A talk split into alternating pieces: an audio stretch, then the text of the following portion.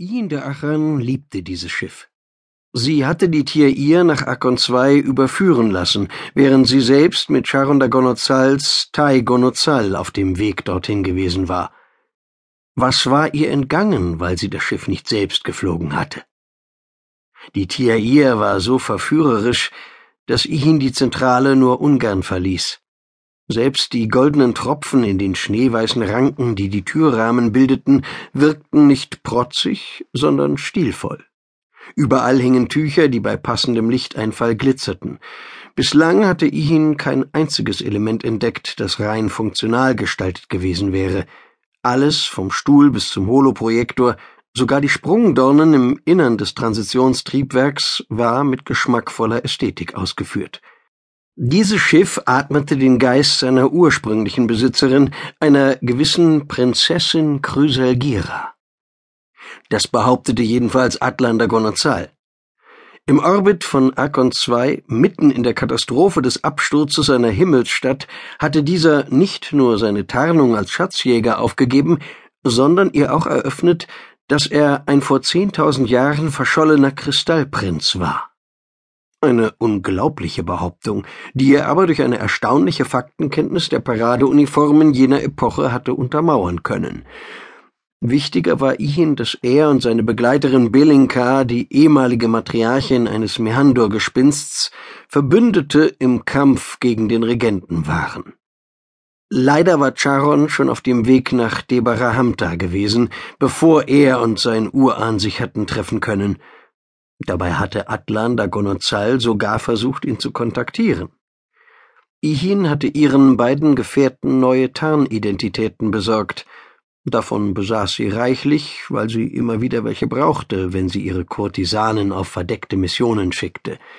Dann hatten sie sich auf den viel zu kurzen Flug von Arkon II nach Arkon III gemacht. Ein Schnitt durch die Umlaufbahn, auf der sich drei der vier Planeten des Lenim Ranton bewegten.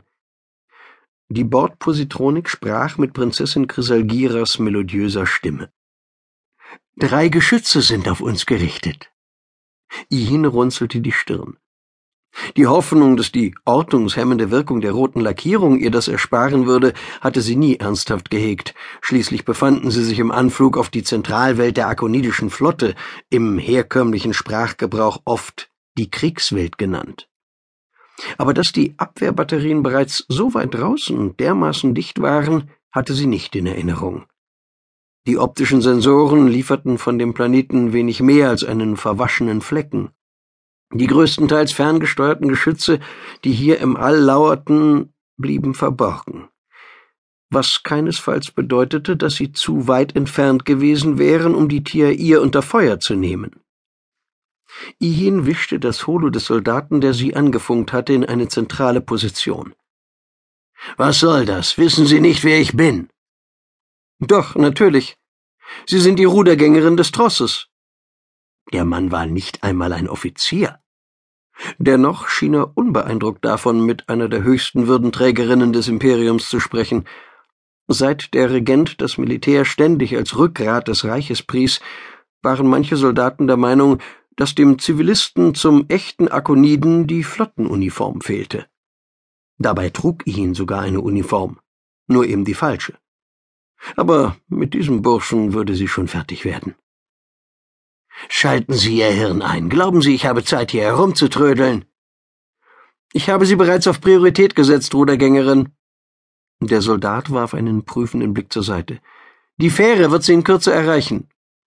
Ich will keine Fähre. Wie ich bereits sagte, sein Tonfall wäre für die Belehrung einer minder bemittelten Rekrutin angemessen gewesen, sind alle zivilen Docks belegt. Wir erwarten viele Gäste zum Abschlussball der Akademie Rator. Der ist ja auch einer der Gründe, warum ich nach Akon 3 muss. Er ließ sich nicht beirren. Diesmal treffen ungewöhnlich viele Schiffe sehr kurzfristig ein. Alles, was Rang und Namen hat, war auf Akon 1 wegen des Pekatimestit. Mit diesem traditionellen Fest hatte man die Rückkehr des Regenten ins Arkonsystem gefeiert. Wie Sie vielleicht wissen, meinte Ian zuckersüß, war ich selbst nicht ganz unbeteiligt daran, den Tross nach Debara Hamta und zurückzugeleiten. Der zivile Schiffsverkehr liegt außerhalb meiner Zuständigkeit. Dann geht sie die Tiere